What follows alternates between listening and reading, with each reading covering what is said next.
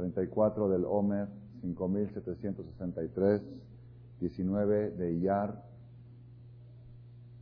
mayo, 20, 20 de mayo del 03.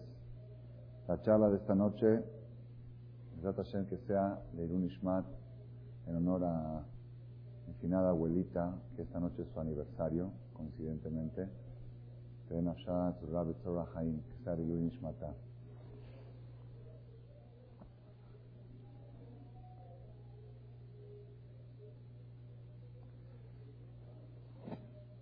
Quizá una de las razones del escaso público se debe a las celebraciones múltiples del Agba Omer que fueron celebradas ayer en la noche, que mucha gente se ha desvelado, festejado y celebrado esta fiesta con mucha alegría y ya se terminó, se puede decir, parcialmente la época del luto del Omer y a partir de hoy ya se pueden hacer bodas, si toca un Brit Milá se puede traer música y orquesta, la parte del luto del Omer ya terminó según la alajá, según la ley.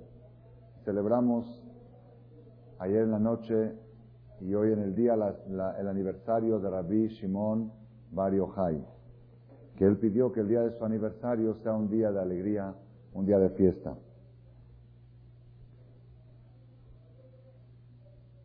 Tenemos en la Torá una parte de la Torá de las más, eh, se puede decir, quizá insólitas, más raras que pueda existir en las leyes de la Torah. Y eso lo leímos en la perashá de la semana pasada. Dice la Torah así, una de las leyes más difíciles de entender y comprender en el mundo comercial que nos encontramos hoy.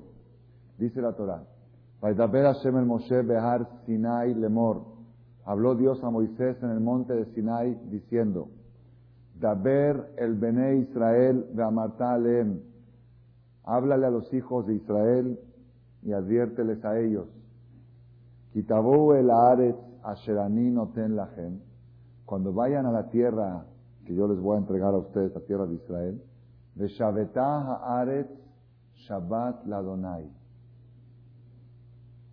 Cesará la tierra un Shabbat para Dios. ¿Qué quiere decir cesará la tierra un Shabbat para Dios? Explica la Torah, continúa. Estoy leyendo Levítico 25. Shesh. Seis años trabajarás, sembrarás tu campo, seis años podarás tu viñedo, de tu recogerás toda, todo el producto del campo. Vashanash viit, en el año séptimo, Shabbat, Shabbaton y el Ares. Debe ser un año sabático para la tierra. Shabbat la Hashem, un año sabático para Dios.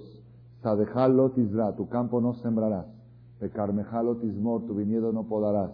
Echefiach que ni un tipo de actividades agrícolas podrás hacer.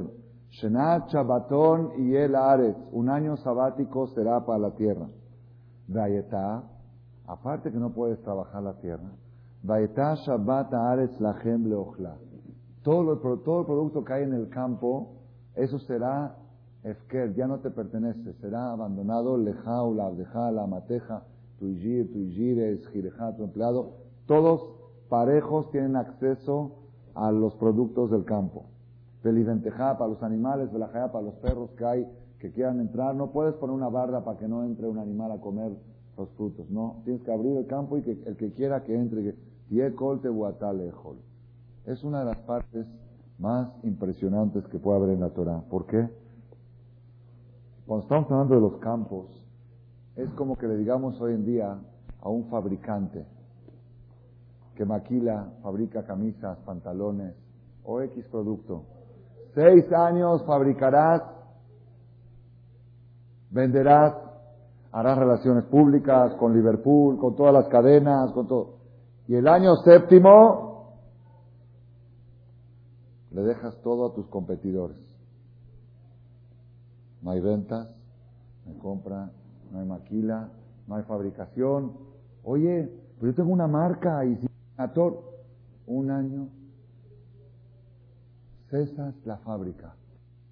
Y no solamente que la, y dices, bueno, y el stock El stock que tengo, las bodegas que tengo con mercancía, ah, no hay ningún problema. Abres todas las bodegas y le dices a todos los sigiros mexicanos, a todos, ¿sabes qué? Ahí está la bodega abierta, cuando quieran puedan entrar. ¿Cuánto cuesta? Nada. Prohibido cobrar por el producto. Así es la ley de la Torah. Lo estoy traduciendo al lenguaje actual, porque cuando uno lo lee en la Biblia dice, el campo, siémbralo, déjalo. Tienes que saber que el campo es la fábrica, es la fuente de manutención, la fuente de sustento de las personas. Un año cesas el campo, trabajar, y todo el stock de mercancía que tienes es que abierto al público. Es totalmente anticomercial. Por si es poco, dice la Torah, después de siete veces siete, el año 49, tienes doble año sabático, el 49 y el 50, porque es Yobel, jubileo. De ahí salió la palabra jubilación. Yobel está en la Torah en la de esta semana. Yobel, jubilación. El año 50 es el año del jubileo. Entonces, aparte que el 49 no trabajas, porque el 49 es un año séptimo que no se trabaja, el 50 además no se trabaja. ¿Ok? Pero eso no es suficiente. Eso no es suficiente. Si tú compraste una propiedad, compraste una propiedad, un terreno, una casa, y tienes viviendo en ella y trabajando el terreno 15, 20 años, tienes que ir con el vendedor, el que te vendió la casa o el terreno y decirle, falta aquí están las llaves, aquí está tu terreno, te lo devuelvo. ¿Y el vendedor qué tiene que hacer? Devolverle el dinero, decirle, gracias. Y nada más. Tú compras una propiedad y ya estás viviendo en ella y la estás usando, o un negocio, o un local, estás instalado, ya estás, tienes 20 años, 25, 30, 35 años ahí. Llega el año 30, 36, cuando ya sea el Yobel, porque Yobel es cada 50 años fijo, ¿no es? 50 años desde la operación que has hecho. Llega el Yobel y vas con el vendedor y le dices, aquí están las llaves del local que me vendiste, ¿te acuerdas? Hace 35, 38 años que me vendiste un local. Yo ya, el vendedor ya se murió, quedó el hijo. Vas con el hijo. Oye, tu papá me había vendido, a la Irájamo, tu papá hace 38 años me vendió este local. Toma, aquí están las llaves porque ya llegó Liobel. Pero yo la compré, yo la pagué. ¿Tú la pagaste? Todas las compras de propiedades, bienes raíces que se hacen son limitadas máximo a 49 años, máximo, puede ser menos. Pero lo máximo que puedas comprar una propiedad es por 49 años. Modo. Así es. Ares dice la Torah, de Ares La tierra no será vendida para la eternidad. Máximo plazo de venta, 49 años. Máximo. Puede ser menos.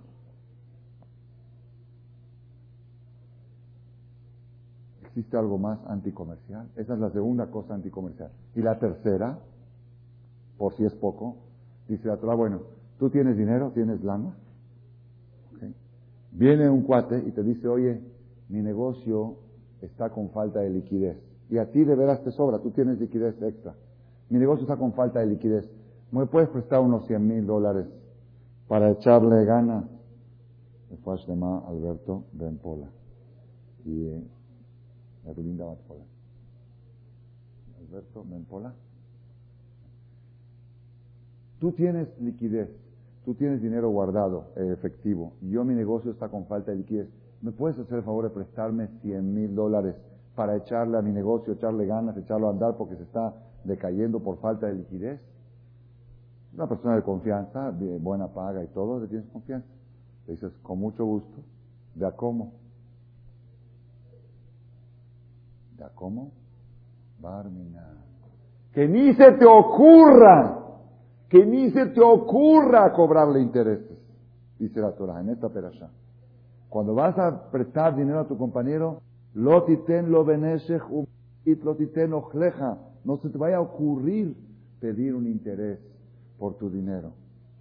Y si lo llegas a hacer, dice la Torah, eso va a provocar que se desmoronen todos tus bienes. Dice la Torah claramente. La persona que presta con intereses, Nehasab mitmotetim, sus bienes se derrumban, se desmoronan. Y hay otra cosa más que dice. Otra cosa más. La persona que presta con intereses, después, cuando llegue el Mashiach, su cuerpo no va a resurreccionar en Tehiyat Ametim. No se va a... ¿Ah? Es otra cosa. Esos ya son negocios, sociedades. Pero así préstamo con intereses. Enokam Ametim. No se levanta a la resurrección. Todo, cuando todos los muertos levanten, esta persona no se va a levantar. Por Goy se puede, Goy estamos hablando entre Yudim. ¿Ok? No se va a levantar a Tehiyat Ametim. Cometió el grave pecado de prestar con interés. Hay una historia muy interesante que había en, Europa un señor que era lo aleno, era prestamista, ah, ¿cómo se dice? Usurero, de veras usurero, de los prestaba con interés vía Yehudim, pero intereses exagerados y ahorcaba a la gente, llegó a hundir a, cientos de personas con su y él iba con sus abogados y con sus judiciales y tomaba, embargaba casas y embargaba cosas. La gente nada más pensaba en él y vomitaban, escupían, de, porque era ya, ya era un símbolo de un malvado que se aprovechaba de la gente apurada para ofrecerles préstamos a intereses altos para luego quedarse con su casa, con su coche, con su campo, con todo lo que tenían y con lo que no tenían también. Cuando este señor, este señor estaba marginado y boicoteado, la gente, pero como todos necesitaban de él, era una situación muy difícil, muy rico. Cuando ese señor llegó su fecha de morir, ya murió, falleció, fue a la Hebra. Normal, los hijos fueron a la Hebra para eh, designar lugar. Normalmente ahí se acostumbraba que una tumba costaba, un entierro costaba dos mil dólares. Viene la Hebra y dice cien mil dólares. O me dan cien mil dólares por la tumba o no lo entierro a tu papá. Oye, pero ¿por qué si cuesta dos mil? Así, ah, cien mil. Así queremos. El hombre se aprovechó de la gente, no vamos a aprovechar de él.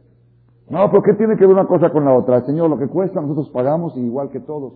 Que sí, que no discusión, llegaron con el jajam. Llegan con el jajam, dice que, ¿cuál es el problema? Sí, este señor, el ajebra nos quiere cobrar 50 veces más de lo que cobran una tumba normal. ¿Por qué vamos a pagar más? Paga era pecador, es otro tema, pero lo que cuesta, las cosas cuestan. Mandó a llamar al jajam a la jebra, ¿qué pasa? Dice, sí, nosotros normalmente cuando vendemos una tumba, sabemos que va a venir la resurrección. Entonces se vende por un tiempo. Sabemos que algún día se van a levantar y ya no la van a ocupar. Es una renta. El Mashiach puede venir mañana y ya es por 24 horas la venta. ¿Ok? Pero este que nunca se va a levantar ya es perpetuo, tiene que pagar 50 veces más. Así dijo. Dice que Ham le dio la razón. Dijo, tiene razón, tienes que pagar 100 mil dólares. ¿Por qué? Porque este no se va a levantar nunca. Este va a quedar para la eternidad. Es gravísimo. Prestar con intereses, grave. Trabajar la tierra el año séptimo también es grave. La Gemara dice que por esa razón el pueblo de Israel salieron a Babel 70 años, porque 70 Shemitot, en, 420 años del Betamidash hubo 70 años sabáticos que no los respetaron, y para poder compensar esos 70 años que la tierra tenía que estar sin trabajar, se fueron el pueblo de Israel al Galut, al exilio, a Babel, y la tierra quedó sin trabajar 70 años. Es muy delicado trabajar el año séptimo. Es muy delicado prestar con intereses y muy delicado si compraste una propiedad, no regresársela al vendedor cuando llega a llover. Y todo esto que leímos en la perashá de la semana pasada, una perashá muy chiquita, 57 pesuquín, es totalmente contra la lógica comercial que conocemos. Uno dice, bueno, pues con esa mentalidad no se puede trabajar. Si cada seis años, el séptimo año, tengo que abrir mis bodegas a todos los sigillos y dejar de trabajar, dejar de competir, y si cada vez que quiero prestar dinero no puedo cobrar intereses, y si cada vez que compro una propiedad a, X años tengo que regresar, entonces no, no, así no se puede. Normalmente tú pregúntale a los comerciantes fuertes, construyen edificios, compran, tengo un edificio acá, es el patrimonio de la familia, compró acá y compró allá. No hay patrimonio, más y patrimonio. Compraste, compraste, compraste, llega una edad, O tú o tu hijo se la tienen que regresar al vendedor.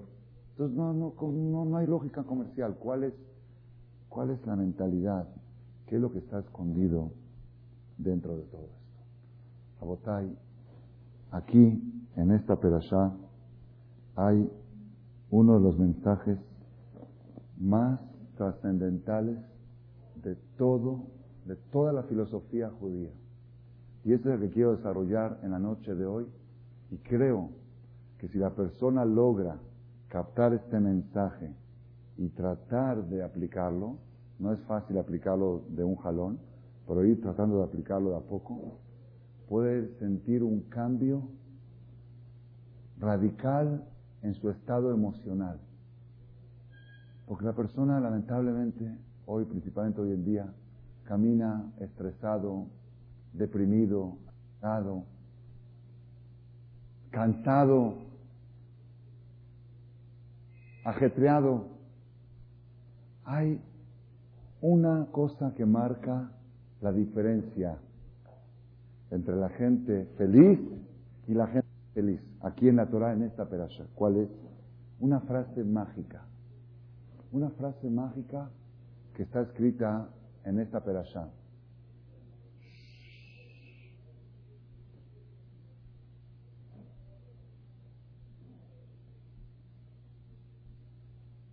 La persona normalmente, por ejemplo, si de repente se entera de que va a haber una devaluación, Barminan, ¿cómo está uno? Ay, ¿ya cómo se va a disparar el dólar? ¿Y cómo a ser? Y, la mercancía, y esto, y el dinero que tengo, y voy a comprar dólares, y voy a vender dólares, está uno preocupadísimo. Si uno se entera que hay un problema en la política, en el gobierno, que puede haber un que el PRI, que el PAN, otra está preocupado. Oye, ¿quién va a subir al gobierno? ¿Quién va a ganar las elecciones? ¿Quién es?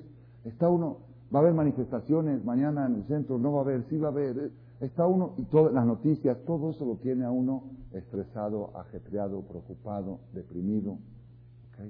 Pero ¿qué sucede si, por ejemplo, uno de ustedes, como es costumbre, en el mes de agosto se va de vacaciones, por decir un ejemplo, a Europa? Llega a París, por decir, ¿no? Un goy, Yeudino va a París en el verano. Un goy va a París en el verano de de turista de vacaciones. Creo, yo no estuve nunca en París, pero dicen que un judío no puede estar ahí en esas calles, en, el, en agosto. Probablemente.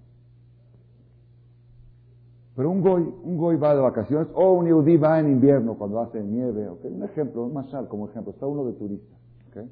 O está uno de luna de miel, o en algunas circunstancias, y llega uno a París, y de repente le dice a alguien, oye, ¿Te enteraste que va a subir el dólar aquí en Francia? Que se va a devaluar el franco, el, el franco francés se va a devaluar. Ah, yo ni sabía que la moneda se llama franco. Ah, ok, ok. No, pero se va, se va a devaluar y va a subir a 7, a 8. ¿Qué dices? ¿Sabes qué? Yo aquí estoy BTP. ¿Saben qué es BTP? Que todo pagado. Yo ya aparté todo. Yo no, dólar, franco, 7 francos, 8. Está bien, jazito los franceses, jazito, esto está bien. No, pero aparte dice las noticias que parece que el partido izquierdista de Francia, el que este de Chirac y del otro, parece que ese partido va a derrocar al gobierno y va a subir y va. ¿Qué dices? ¿Qué te deprimes? ¿Qué dices? ¿Sabes qué, Javier? Yo soy de México. Está bien, que suba Chirac, que suba el otro. Es más, cuando nos enteramos de cosas de la política de otro país, ¿quién será este y quién será el otro? Y si son todos iguales. Ah, que suba este. Que... Y en algún momento llegamos a decir también, eh, todos de Borolán. Borolán decide quién es presidente y quién. Está uno ya. Yo estoy aquí de turista. Mañana me voy a la Torre Eiffel. Me voy al Arco del Triunfo. Oye, pero ¿no te enteraste de que puede haber un, un cambio de gobierno? Sí, un cambio de gobierno. ¿No ves que todos los franceses están deprimidos por, por la situación? por las manifestaciones que hay en las calles de, en la calle este, ¿cómo se llama ahí? En, eh, en Campos Elíseos y no sé qué, en esos ¿No te enteraste de que hay manifestaciones ahí? está bien, los musulmanes están en, está bien que protesten, que griten. Yo estoy aquí de turista. Un turista no se deja llevar por las políticas que pasan alrededor. ¿Por qué? Porque este no es mi lugar. Este no es mi lugar no tengo ni me interesa. Yo aquí estoy por dos, tres semanas, vengo a hacer mis viajes, mi recorrido, mi, mi, mi paseo, mi, mi con, chirago, con izquierdista, con dólar, con devaluación, sin devaluación. Esta es, esta es la mentalidad de la persona. Dice la Torah en la perashá de esta semana, ¿por qué yo te digo que cada siete años tienes que dejar la tierra de trabajar? ¿Y por qué cada 50 años tienes que devolver todas las propiedades, bienes raíces? ¿Y por qué te prohíbo prestar con intereses? Por una razón, dice la Torah. Kigerim Betoshavim Atem y Madim. Porque ustedes son turistas en la tierra. Quiero que se sientan arraigados ni a sus negocios, ni a sus billetes, ni a sus propiedades. Y para que no te arraigues a esas tres cosas que te provocan depresión y angustia y estrés, una vez cada siete años deja de trabajar. Y abre tus bodegas. Oye, pero ¿cómo mi negocio? No hay negocio, estás aquí de visita. Y una vez cada 50 años regresa a todas las, para que no te ocurra, yo edificios, edificios, ¿cuál edificios? Llega el llover, tienes que devolver todo. Yo mi dinero, mi billete, préstalo sin intereses a tu hermano si lo necesita. Pero yo trabajé por él, yo sufrí, yo por qué se lo tengo que prestar a él, que me pague intereses, a mí me costó sudor conseguirlo. Roji, no te encariñes con este planeta. Es el error más grave que puede cometer la persona. Ir de turista a París y preocuparse por la política.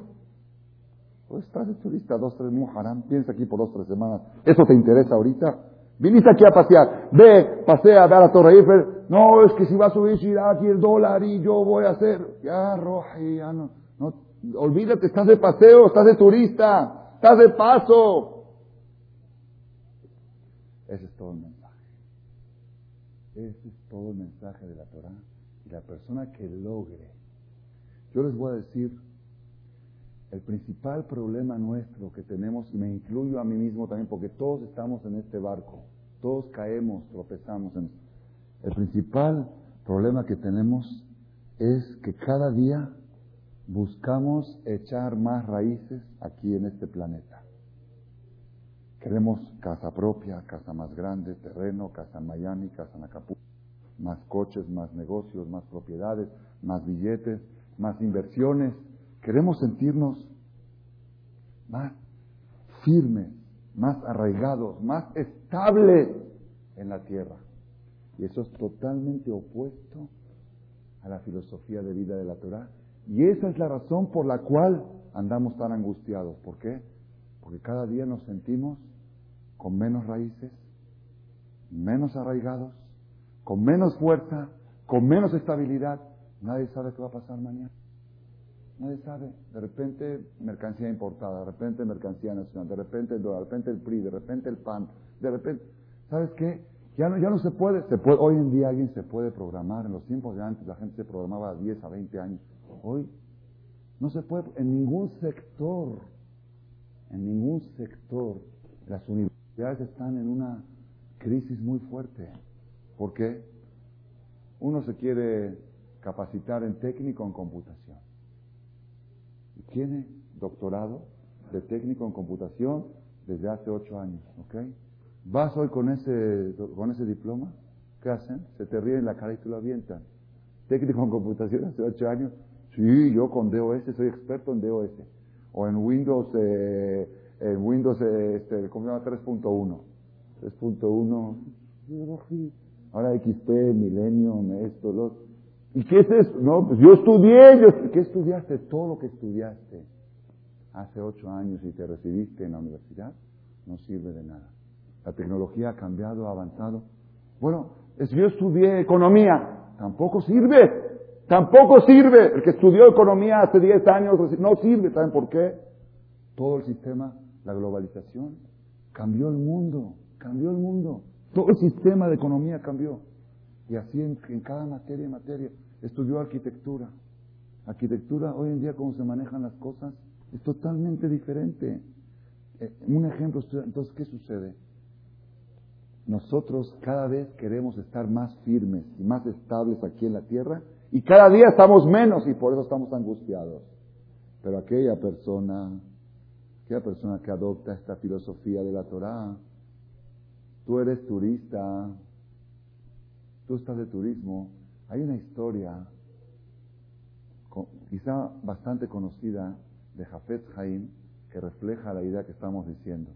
Cuentan, Jafet Haim llegó a ser uno de los personajes rabínicos más famosos de la generación pasada. Él murió hace 70, 80 años aproximadamente, 70 años aproximadamente.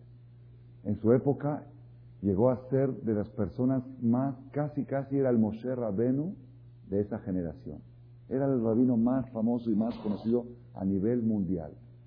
Había un multimillonario en Europa, en Polonia, multi, multimillonario, que dijo la verdad, yo que Hashem me dio dinero y tengo, pues, quiero conocer a este personaje, Jafet Haim. La verdad, me llama la atención, tanto hablan de él, tantos libros importantes, tanto, quiero conocer a este personaje, quiero poder decir, yo conozco a Jafet Haim, yo lo vi, yo estuve en una entrevista con él. Él viajó a Radin, Radin es la ciudad de Jafet Haim, un viaje en carreta o en tren, no sé, de tres, cuatro días hasta que llegó a la ciudad de Jafet Haim. Él pensó, primero que todo, que Jafet Haim vivía en una ciudad céntrica, metrópoli, de edificios, de casas, de lujo, un rabino de esa categoría, con tres secretarias, con burocracia, con hay que hacer cita para que te reciba y todo el sistema. Llega ahí a Radin, pregunta, ¿dónde vive Jafet Haim? No tiene dirección. Domicilio conocido. ¿Saben qué son domicilios conocidos? Están en pueblitos de gente, pues, no tiene ni siquiera dirección. ¿Dónde es por allá? Entra calles de lodo, de barro, ¿ok? Lugar, una ciudad humilde, pobre. Entra a lo de Jafet Jaín, preguntó, ¿se encuentra la secretaria de Jafet Jaín para ver si me puede dar una cita? ¿Cuál secretaria? No es secretaria, es su hija, su hija de Jajam, pase, pase. Entra, ve a un señor ahí sentado, ¿eh? dice, oiga, ¿cuándo, puedo, ¿cuándo me puede recibir Jafet Jaín? Dice, yo soy, ¿cuál es tu...? Ah, perdón, perdón, perdón. Este ya estaba todo mareado, porque estaba sentado en una mesa destartalada, que apenas estaba sostenida con cuatro patas que estaban cayendo. Las sillas estaban todas así chuecas. ¿Ok? Jafet Jaime estaba sentado ahí. Él pensó encontrarse con alfombras rojas, con mármoles, con, Jafet Jaime, un hombre, un personaje, una, Labdil, Labdil, un artista famoso, conocido. ¿Qué casas, qué mansiones, albercas? Y, una mesa, este tipo estaba bobo, embobado de lo que estaba viendo. Se sentó a hablar con Jafet Jaim. Dijo, ¿de veras usted Jafet Jaim? Ese que hizo el libro este y el libro el otro, Rabbi Yosef Meir Cohen. Sí, sí, yo hice el libro ese. Pero, pero Jajam, a ver, estaba medio tartamudeando. Al final, en una de las, cosas, dice, ah, ¿le puedo hacer una pregunta? ¿Por qué no tiene muebles? ¿Dónde están sus muebles? Los libros de Jafet Jaim estaban en cajas de cartón. No tenía librero siquiera. ¿Por qué no tiene muebles? ¿Dónde están sus muebles? Trabajamos. Sus muebles. Yo, yo escuché hablar mucho de usted, de un personaje, pero lo primero que quiero ver, sus, ¿dónde están sus muebles? ¿Qué le contestó Jafet Haim? ¿Tú eres el multimillonario famoso, ese Vysotsky famoso? Dice, sí. ¿Dónde están tus muebles? Le dice Jafet Haim. ¿Dónde están tus muebles? ¿Dónde están tus muebles? No veo tus muebles. ¿Dónde están? Yo no veo tus muebles. Y este le dice, perdóname, Jajam. ¿Qué, ¿Qué comparación? Dice, yo estoy aquí de viaje, yo estoy turista, ni modo que traiga mi refrigerador, mi librero, que traiga todo conmigo. Yo estoy aquí, yo soy turista aquí, un, turista no, pero usted venga a Polonia, a donde yo vivo, y le voy a enseñar mi residencia, mis muebles, usted se va a volver loco de lo que va a ver ahí. Pero ni modo que aquí de turista voy a traer. Le dijo Jafet Jaim, que escuchen tus oídos lo que tu boca habla. Yo también estoy aquí de turista. Ven a visitar mi residencia ahí arriba y te voy a enseñar qué mansión tengo, qué muebles. Uh, ahí, ahí es mi ciudad, ahí es mi lugar fijo, mi residencia fija. Aquí yo vine por 70, 80, 90, 100 años. Ni modo que me voy a traer aquí todos mis muebles, ahí los tengo. Digo Jafet Jaim. Ese era el secreto de la sonrisa de Jafet Jaim toda su vida. Era un hombre alegre, un hombre alegre. Jafet Jaim pasó cosas muy duras en su vida, muy duras. Cuando él estaba editando el libro, uno de los libros más populares hoy de la generación Mishnah Berurah, y terminó, le tardó 25 años en sacar ese libro. Cuando terminó el primer tomo, tuvo una tragedia. Eso lo acabo de leer hace poco, hace tres semanas en el buró de mi casa tengo un libro de Rabshah y en Shabbat en la tarde lo abrí me salió esta, esta historia. Una tragedia, su primer nieta estaba de novia comprometida a punto de casarse y en forma repentina falleció. La primer nieta a punto de casarse. Jafet Jaim estaba deprimido. Dicen que se encerró en un cuarto y sus hijos observaron y escucharon lo que estaba diciendo. Decía, Satán, Satán, así decía, Satán, Satán, yo sé lo que tú quieres. Tú quieres desanimarme y que yo no siga leyendo el libro Mishnah Berurah. Quiero que sepas que aunque me hagas esto y mil cosas más, voy a seguir escribiendo Mishnah Berurah. A mí no me vas a apantallar con tus accidentes y con tus tragedias. Adelante, sigo en Mishnah. ¿Cómo tenían fuerza esta gente de superar todas estas tragedias, todas estas crisis y situaciones? ¿Saben cómo? Un secreto. Yo aquí soy turista. El turista, ¿saben cuál es la diferencia entre el turista y el nacional? El nacional camina por la calle criticando, ¿y por qué la calle está así? ¿Y por qué no está esto? ¿Y por qué ese foco no sirve? ¿Y por qué hay tráfico? ¿Y por qué el semáforo está muy tardado? Ese es el nacional. El turista, ¿cómo es? Va y ve una calle rota. Dice, mira qué bonitas se ven las piedras de París. Mira, pues está rota la calle. Sí, pero mira, las piedras son diferentes. Así es el turista. Entonces, yo me acuerdo cuando fui una vez a Brooklyn con mi esposa, hace unos años, por primera vez, caminábamos ahí por las calles de Brooklyn y ahí dejan la basura afuera así bolsas de basura, y la verdad a mí me da un poco de asco. En una ciudad así, bolsas de basura afuera. Y dije, oye, mira cómo está la basura. Oye, mira cómo dividen la basura en, sectores de cosas, eh, eh, ¿cómo se llama? Todo, eso antes que llegue a México esa moda. Dice, mira, el turista siempre ve en los defectos, busca lo bueno. Por, estoy de turista, tengo que contar algo. ¿Ya viste? Mira, basura. La divide, ¿cómo la separa? Y yo digo, está asqueroso, sí, pero está separada. ¿Ok? Esa es la diferencia. ¿Qué eres tú aquí en este planeta? ¿Eres ciudadano o eres turista?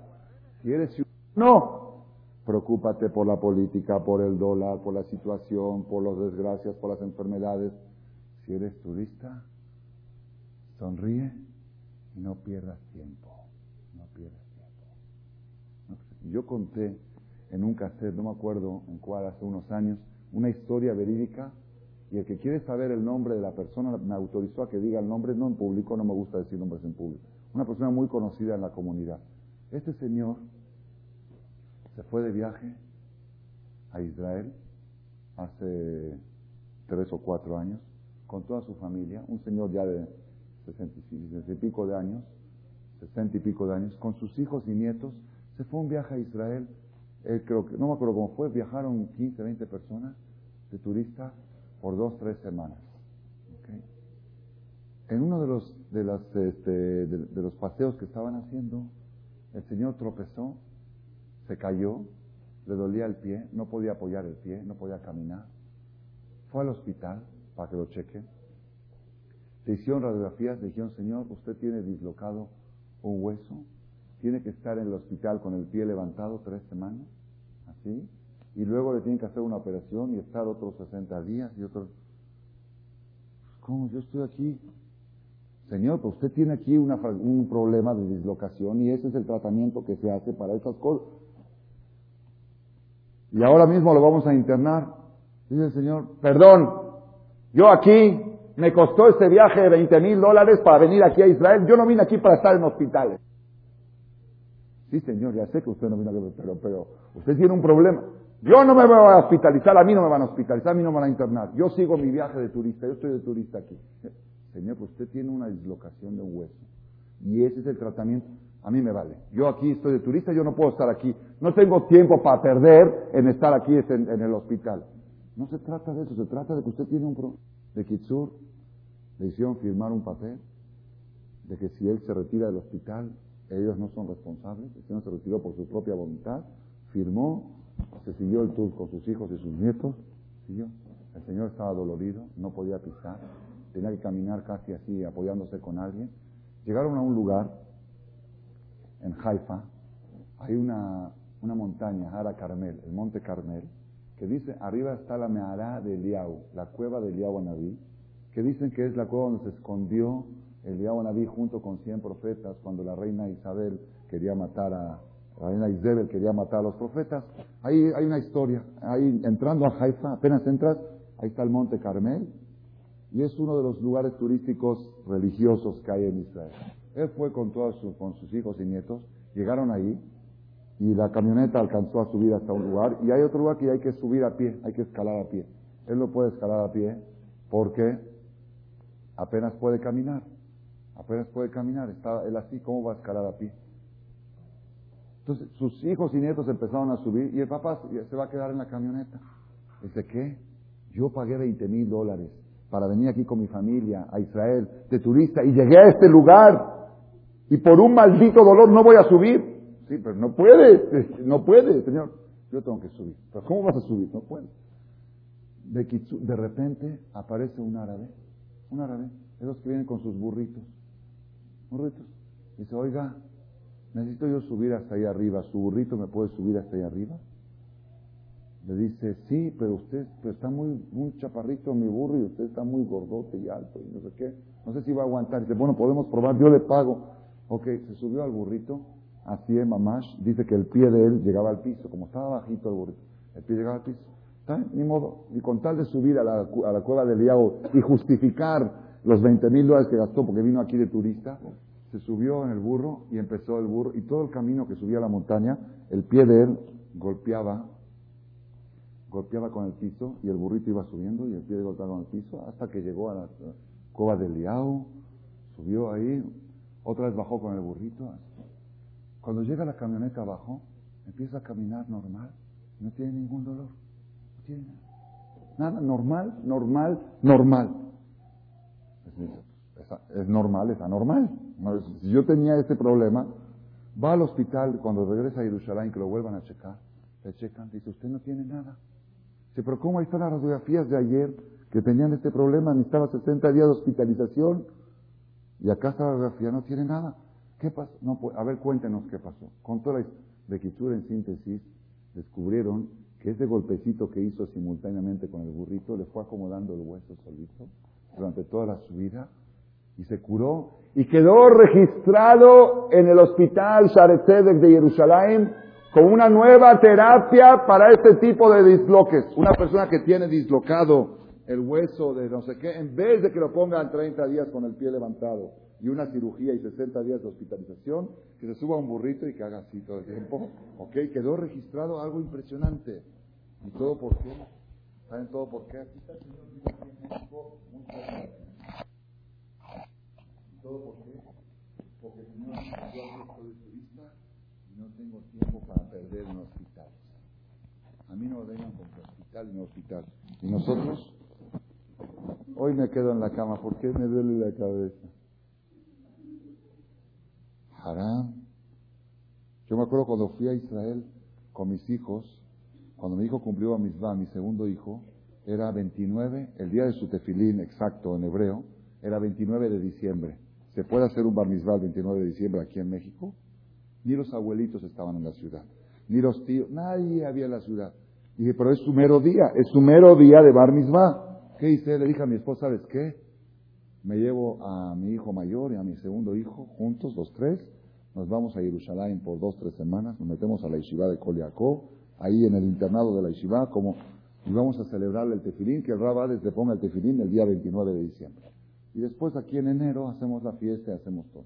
Me fui con mis dos hijos, la verdad para mí fue un gasto un poco pesado para mi presupuesto, tres boletos de 1.300 dólares, me costó cuatro mil dólares de boletos, más un poco de gastos, cinco mil, seis mil dólares de gastos, para mi presupuesto en esa época principalmente era pesado.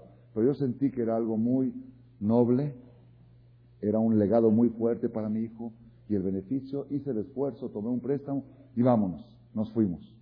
Llegamos allá, con el cambio de horarios, Ustedes saben que el cambio de hora es muy difícil. El plan nuestro era que íbamos a estudiar mediodía y íbamos a pasear mediodía. Mis hijos toda la mañana en vez de estudiar están en la cama.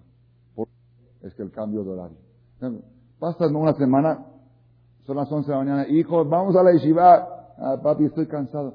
Dije, hijos, si quieren dormir, pueden dormir en México. Aquí me costó seis mil dólares. Aquí no venimos para dormir. Vamos a hacer algo. Aquí estamos, aquí hay que aprovechar. Estamos aquí por tres semanas. Para dormir, se pueden dormir allá. Aquí no es para dormir. después, cuando íbamos en el avión de regreso, me puse a platicar con mis hijos. Que se, dieron cuenta ustedes cómo me estaba doliendo a mí que estábamos desperdiciando tres semanas de turismo en la cama. Me dolía. Así te tiene que doler en el turismo de 70, 80, 90 años cuando sientes que estás perdiendo el tiempo. Haram, para dormir, se puede dormir después de 120 años. Ahí se duerme, se duerme, se duerme, que en paz descanse. ¿Ok? Acá, haram, Napoleón Bonaparte dormía cuatro horas por jornada. Cada 24 horas dormía cuatro horas. Le preguntaban por qué. Dice, cuando duermo no soy Napoleón. Haram. Yo quiero ser más tiempo Napoleón. Todo eso saben de qué viene, de qué, de, de qué depende. Aquella persona que se siente aquí fijo, arraigado, ciudadano y cree que va a vivir mil, dos mil, tres mil años, se da el lujo de quedarse, está enfermizo, está dolorido, está, está sentido, estoy ofendido, hoy no, hoy estoy de mal humor. Hoy estoy, sí, pues tienes tiempo para, para estar de mal humor. Pero aquel que está de turista no hay tiempo para estar de mal humor. Aprovecha tu viaje, aprovecha tu viaje de 70, 80 años. Ni una noche puedes estar de mal humor, ni un día. ¿Por qué? Haram, ya te vas, ya te vas. ¿Cuándo te vas? ¿Ya? ¿70? No, pues Haram no habla así. Vamos a vivir 80, 90, 120. ¿Qué? ¿Qué? ¿Qué son 120 años? En proporción a miles y miles y miles de años que vamos a vivir en la eternidad. ¿Qué son? Este es un mensaje. Es un mensaje mi maestro Rabbi Udades contó que una vez llegó un señor de avanzada entre 50 y 60 años con Jajami Akobades, el papá de él. Y el señor estaba quejándose, deprimido, angustiado. Jajam, ya no puedo más, ya no puedo más. ¿Cuál es tu problema? Dice, tengo desde los 20 años que me casé, procurando comprar un departamento para vivir, chiquito.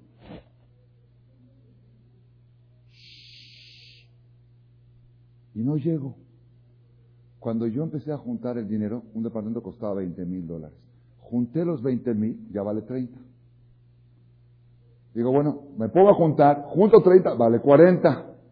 Ya ahora tengo ya 30 años juntando dinero para comprar un departamento y cada vez que llego vale más. No, no puedo comprar un departamento. Y estoy muy angustiado.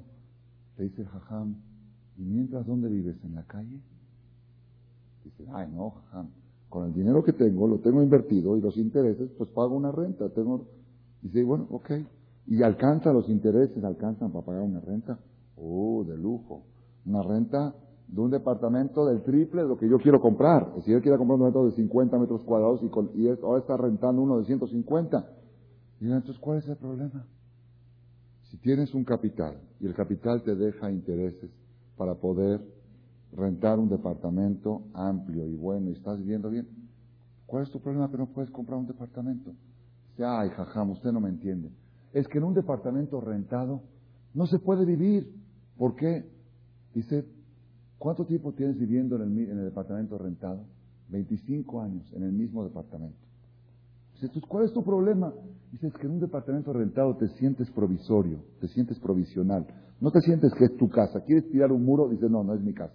¿Quieres hacer algo? No, haram, ¿para qué le meto si no es mi casa? ¿Para qué le meto si no es mi ¿Para Yo, no, no te... yo quiero una casa que me sienta que es mi casa, que, me, la arregle, que la decore, que es mi casa. Pero en el departamento alquilado me siento provisional, en cualquier momento te pueden sacar. Le dijo el jajam, Ay, ay, ay, tu angustia es porque te sientes provisional. ¿Cuánto dinero yo pagaría para sentirme un poquito más provisional aquí en la tierra? Yo pagaría dinero para eso. Porque la causa de todas nuestras angustias y depresiones y problemas es porque nos sentimos fijos, ciudadanos, arraigados. Y este es, esto es, les puedo traer más ejemplos y más ejemplos. Esto es lo que la Torah quiere con el año sabático, con el Yobel y con el Ribit. No te encariñes ni con tu negocio, ni con tus propiedades, ni con tu billete. El billete préstalo. Oye, sin intereses, sin intereses. Cuando uno está de viaje, los amigos cuando están de turistas de viaje. Oye, me prestas, toma. ¿Quién? estamos de turistas, ahorita va a cobrar intereses. No estamos negocios, aquí no es negocio. Todo es turismo. Todo esto es un turismo. Mi maestro Jajam Yudades contó que cuando él, él era el hijo más pequeño de toda la familia, su papá, en la casa de su papá siempre había austeridad. Austeridad, la casa era muy austera, austeridad que no nos imaginamos. Los focos eran un cable con un foco, nunca hubo candil, nunca hubo lámpara, así era, era austeridad sistemática. Entonces él cuando, cuando creció, tenía 14, 15, 16 años, se fue a estudiar a Beneverak, a la yeshiva de Ponevich, una de las yeshivot. En esa época era la yeshiva más lujosa que había en Israel. El jajam el Jajam de Ponevich, el Rosh Yeshiva, Rab Kahneman, que fundó la Yeshiva, la hizo propósito de lujo. ¿Qué es de lujo? Todas las paredes, los pasillos, medio mármol, mitad de mármol. Las, las recámaras bien bonitas. No, ahí en Israel se considera lujo. Entonces la Yeshiva estaba elegante, bonita. El Jajam se fue a estudiar a la Yeshiva seis meses. Cuando regresó a su casa a Jerusalén, vio su casa y la verdad, lo primero de todo, lo primero de todo que le chocaba es que en la casa del papá, iba para colgar los sacos y los sombreros, había colgadores. ¿Qué colgadores? Unos que ya saben cuáles, ¿cómo se llaman esos? Los que venden en la trapalería. Sí,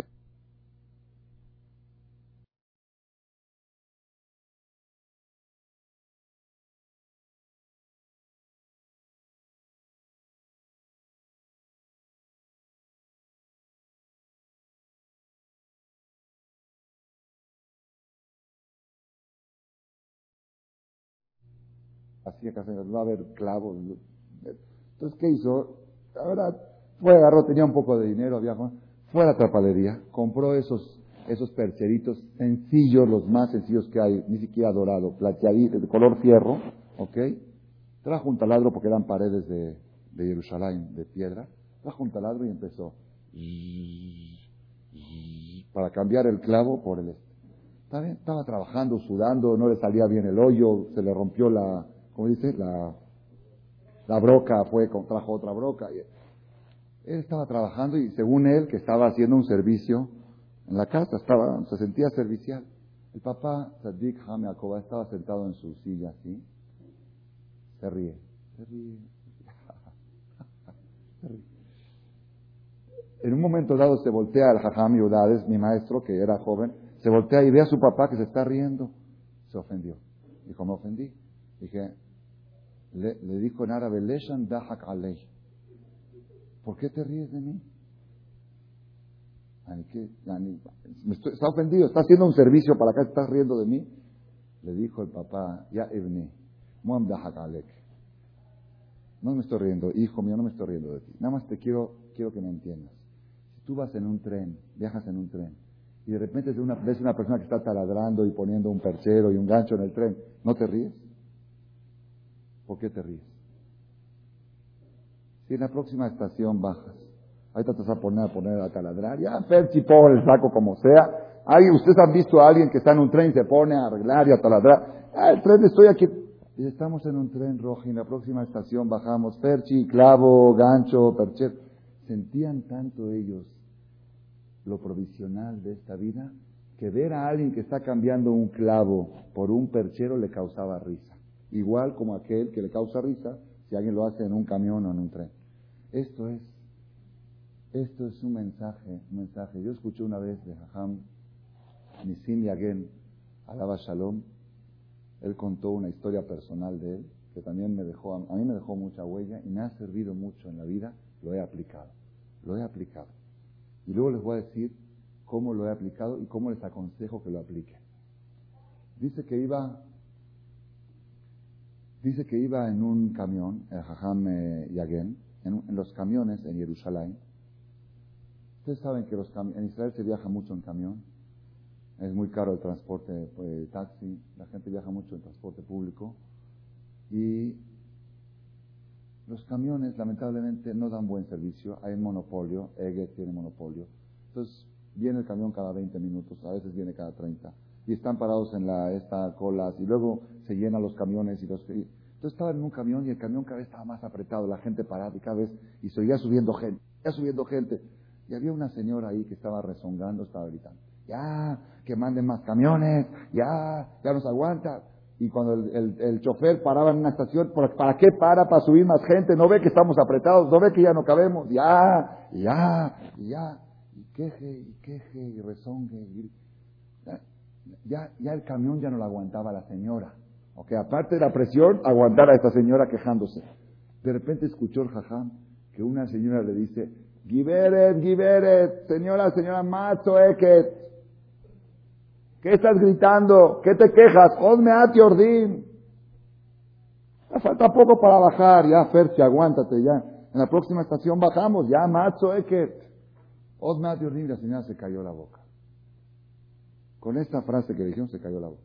Dice que el jajam, cuando bajó del camión, estuvo media hora paseándose por la calle, repitiendo esta frase. Hombre, hombre, ¿qué te quejas? Dentro de poco bajas. Vas a bajar a la próxima estación, bajas. 30, 40, 50 años. Son estaciones. Ya bajas. ¿Qué te quejas la persona? ¿Por qué se queja? ¿Por qué? ¿Por qué se queja? ¿Por qué se ofende? ¿Por qué hace historias de cada cosa pequeña. ¿Saben por qué? Porque aquí es mi casa, aquí es mi lugar, aquí... Ya, Roji, ya en la próxima estación baja, Sergio. Cálmate. El jajama les contó que cuando era chiquito y se lastimaba a veces, los niños así, ¡ay, me duele! El papá le decía, de abor. ¿Qué es de abor? Va a pasar. Pasar. Siempre decía, de abor, de abor, va a pasar. Un día Papá, me duele, me duele. De Yabor dice, ah, mamá Yabor, mamá Yabor, Coebli, ¿qué va a pasar? Me duele, me duele. Dice, cola hola mi Yabor. Todo este mundo pasa, toda esta vida es pasajera. Ver las cosas más a la ligera. Esto quiero que sepan que hasta en los libros de superación personal modernos de los últimos años ya descubrieron esta estrategia para enfrentar el estrés y para resolver problemas. Dicen, cuando tienes un problema en tu negocio, en tu familia, en lo que sea, de cualquier índole, y estás bloqueado, porque uno se bloquea a veces de tan complicada que está la situación, y te sientes bloqueado, te voy a dar un consejo. Así traen los libros de superación personal. Yo no necesito leer esos libros, pero hay gente que cuando lo escucha de un, de un psicólogo, le, le da más influencia cuando escucha de la Torah. Dice, te voy a dar un consejo. ¿Qué consejo? Cuando tienes un problema, Imagínate que eres un marciano, ¿sí? que es un marciano, que vienes de la luna y ves el problema desde arriba. Observa el problema desde afuera, como que lo estás viendo, como que ni siquiera te toca a ti, no, estás aquí de visita y vienen, te dicen, oye, mira, hay una persona que así, que su suegra le dijo así. ¿Qué dices? ¿Qué dices? Bueno, tranquilo, no eres la primer suegra, no es la primer nuera, no es la primer cuñada. Tranquilo, no pasa. No, es que Pero velo de afuera, velo Velo como que estás aquí de visita y vas a ver cómo se te desbloquea la mente y ves soluciones rápidas y fáciles. ¿Por qué la gente se bloquea? Porque lo ve todo como ciudadano. Estamos radicalizados aquí en la tierra, radicados aquí en la tierra. Y ese es el error nuestro. Esto tenemos que tomar. Si ustedes me preguntan a mí cómo yo lo aplico en mi vida personal, quizá a algunos no les va a gustar, no les va a gustar mucho lo que voy a decir, pero yo sí lo aplico y al que le sirva, que le sirva. Y al que le moleste, que se tape los oídos o que ponga delete y que se lo olvide. ¿Ok? Se puede, es fácil. Pero como hay alguno que le puede servir lo que voy a decir ahorita, lo voy a mencionar. Cuando de repente tengo un problema, un problema difícil, grave, de tipo social, principalmente de tipo social, también puede ser un problema económico, pero más que todo tipo social, una ofensa, una fricción, están hablando mal de mí, están diciendo, y uno dice, bueno, ¿qué tengo que hacer? Tengo que ir, te tengo que regañar, a este no le voy a dirigir la palabra. ok. No, pero no, pero tú eres jajam, mejor cállate. Sí. No, pero tengo que educar a la gente y tengo que... Yo les voy a decir cómo tomo las decisiones y Baruch Hashem me ha dado resultados. Creo que me ha dado resultados, no me he equivocado cuando tú digo, bueno, tengo este problema con esta persona, con esta gente, con el comité central, con este, con el vecino de acá atrás, con el de allá. ¿Cómo actuaría si supiera con seguridad que en 24 horas ya no estoy en este planeta? Me voy de viaje para siempre. Sí, me viene el día y me dice, ¿sabes qué? Ya me mandó a decir Borolam que este es tu último día.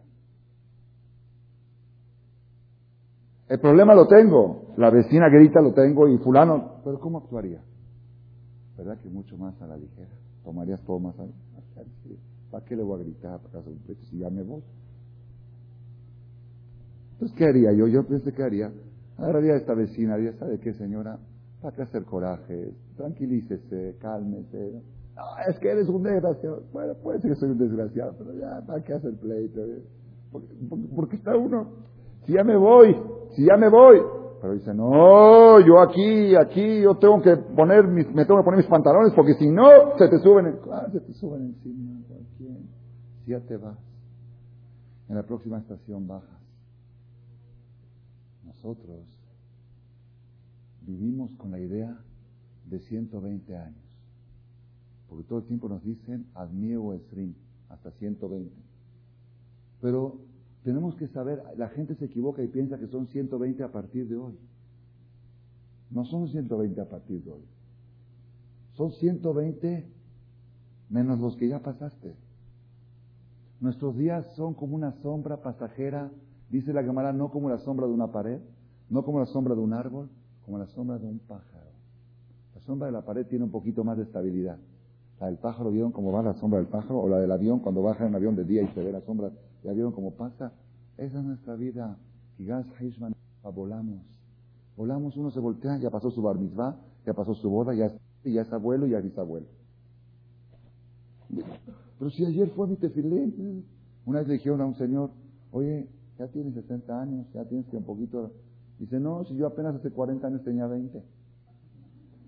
Es que así, así ve la gente. Yo me acuerdo, teníamos un, un maestro en la yeshiva cuando teníamos 15 años a la edad de la yeshiva, y éramos chavos normal, estábamos sentados en el salón con la, con la, con la Gemara y todo, y cotorreando, en vez de estudiar, cotorrear. Chavos. Venía el jajam y nos veía cotorreando. Decía, ven camata, ¿qué edad tienes? ¿Qué edad tienes? Pues ya sabe qué edad tienes. No, dime, ¿qué edad tienes? Le digo, 15. 15 años. Hamesh Dice, Od Hamesh Od Hamesh Od Hamesh Gamarta Tahaim. Dice 15 más 15 más 15, acabaste con la vida. ¿Y qué te crees? 15, ah, se cree uno 15, uh, tiene toda la vida por delante. Toda la vida por delante. 15 más 15 más 15 más 15. Acabó todo. No, uno se hace la idea, oh. Yo les voy a dar un ejemplo, creo que con esto voy a concluir la charla de esta noche de Tengo más para hablar, pero ya está agotando el tiempo y las fuerzas también, estamos desvelados todos. Nada más les voy a dar un tip para facilitar esta terapia que estamos hablando ahora. Supongan ustedes, ustedes saben que hoy en día la NASA insisten, insisten que debe de haber vida en otro planeta. Están buscando, ya dicen que hay indicios que en Marte, que en la Luna, y cualquier señal de vida, uh, salen todos los periódicos. Imagínense ustedes que de repente, después de mucho buscar y buscar, lleguen a un lugar ahí en algún planeta, en Marte, en Júpiter, donde sea, y encuentren vida. Gente viva, hombres, personas. Nada más, un dato muy interesante. La gente ahí vive cinco años. En vez de 120 años, viven cinco años. 60 meses. Es toda la vida. Pues, ¿cómo, cómo está eso? Que entonces que la gente muere de niño. No, no. A los, la mujer se embaraza y a las nueve semanas da luz, en vez de a los nueve meses. Los niños crecen, a las dos semanas empiezan a hablar, a los dos meses empiezan a hablar, a, los trece meses cumple Bar. Ya está crecidito, se pone el tefilín, 13 meses. Y a los 20 meses se casa. Y luego a los 21, a los 30 meses ya tiene 10 hijos. Dijimos que son 7 semanas, más o menos algo así. Y a los 30 meses ya es abuelo. Y a los 40 meses ya es bisabuelo, ya es viejito. Y a los 50 meses ya está despidiéndose, ya está enfermo. Ya entra al hospital, al asilo de ancianos. Y a los 60 meses fallece y lo entierran y todos lloran por él. ¿Puede suceder o no puede suceder? Puede suceder. ¿Qué es la primera pregunta que se preguntarían ustedes? Oye, y ahí en ese planeta, la gente vive cinco años, ¿existe vida comercial? ¿Eh? Uno puede, así, por, abrir un negocio por cinco años, ¿a, qué edad lo abren? Lo abren a los 20 meses. Por dos años abren el negocio, porque luego es viejito y ya no puede trabajar. Hay gente que abre negocio por dos años, así montan una fábrica y todo. No creo. ¿quién va a montar una fábrica por dos años? Oye, la gente ahí construye edificios. De repente entras ahí y se construye un edificio de 10 pisos. Por cinco años, haram, construye día, mejor aprovecha, ve, ponte a pasear, ponte a disfrutar. Si son cinco años, ya te vas nada más, ¿verdad o no? Y ahí lo veríamos lógico. Si la gente no construye edificios y no monta fábricas, es lógico. Oye, la gente hace carrera ahí, ¿para qué hacer carrera de, universidad y todo? Si ya se va, mejor que aprovechen a hacer algo en el poco tiempo que tienen, oye, ahí la gente se pelea con la suegra y con la cuñada. Que por dos, tres, cuatro años de vida va a hacer pleitos. Exactamente igual y mucho menos nos ven desde el cielo. 70, 80, 90 años que vivimos en proporción a siete mil años del mundo y de la eternidad los, los malajín, los ángeles, cuando nos ven montando fábricas, se burlan de nosotros. Cuando nos ven construyendo edificios, dicen, esto ya se van, ya se van ahorita 70. No, eso es toda una vida, toda una vida. Pues ellos también 60 meses lo ven como toda una vida. Y la hormiga que vive 6 meses, también es toda una vida, 6 meses. Son 180 días. ¿Saben cómo dice hormigas cuando se ven una con la otra, Monin, en vez de Admi Stream, hasta 180 días, de 24 horas, de 60 minutos, que cada minuto tiene 60 segundos. Y las hormigas se casan, forman familias, hay la reina, hay política, y cuando, claro, el que sabe la, vida de las hormigas, hay hormigueros, y cuando entra uno en el otro, y acumulan riquezas, y cargan para, cargan comida para la hormiga vas a vivir seis meses y si viene hoy uno, un techo insecticida y atacada, Igual así los malajim nos ven como hormigas, los ángeles. Te vas a vivir 70, 80 años y un insecticida, una bomba, una caidita, un asunto y ya se acabó la persona. Haram, tanto trabajo, tanta. Mejor aprovecha cada minuto y cada segundo que tienes. Ese es el mensaje más poderoso de la perashá que leímos la semana pasada. Un año sabático para que reflexiones que tu negocio no es la vida. Y después de 50 años, regresa todas las propiedades para que no te encariñes con las propiedades. Y si tienes dinero de liquidez, préstalo sin intereses. ¿Por qué? Porque el que está de turista y está de paso y de pasaje, no se fija en todas esas cosas. Se fija en invertir su vida en algo que valga la pena. Hashem nos ayude este es uno de los legados que nos dejó Rabbi Shimon Bar Yochai. Rabbi Shimon Bar Yochai, después de haber estado 13 años en la cueva con su hijo, estudiando Torah día y noche, salieron de la cueva, ¿cómo cuenta la Gemara? Salieron de la cueva y vieron a una persona trabajando el campo. Dijeron, Mejnun, Mejnun, está loco.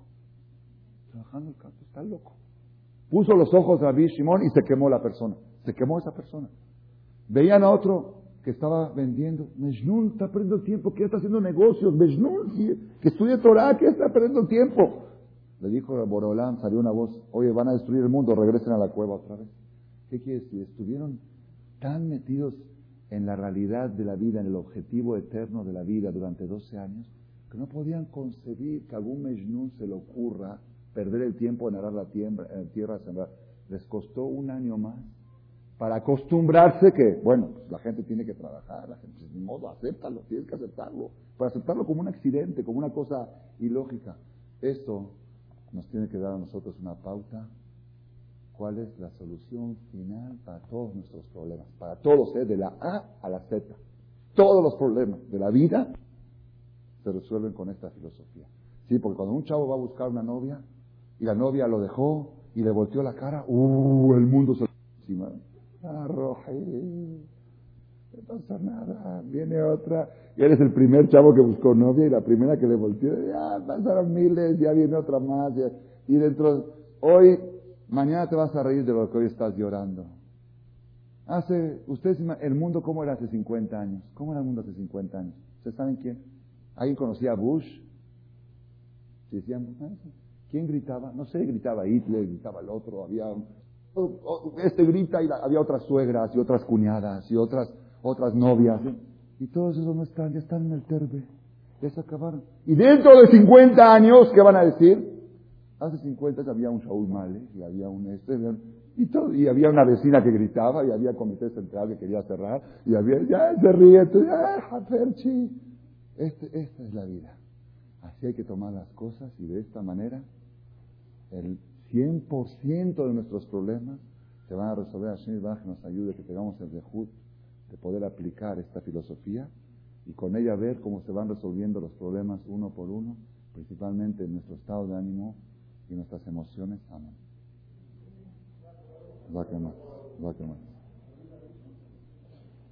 Tefilat arbitra, botay, la vieja venía una calle a Omer, Me dio mucha lástima lo que me enteré ayer. Extrañé en la fiesta. Sí, porque tengo fotos de otros años.